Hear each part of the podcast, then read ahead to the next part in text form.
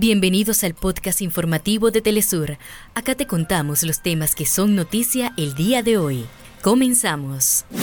En Israel, ministros del gobierno participaron de una conferencia en la que se llamó a establecer asentamientos ilegales en Gaza después de la limpieza étnica del pueblo palestino.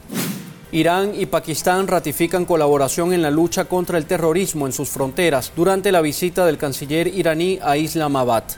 En Argentina, brigadistas combaten el incendio forestal que ya afecta más de mil hectáreas del Parque Nacional Los Alerces.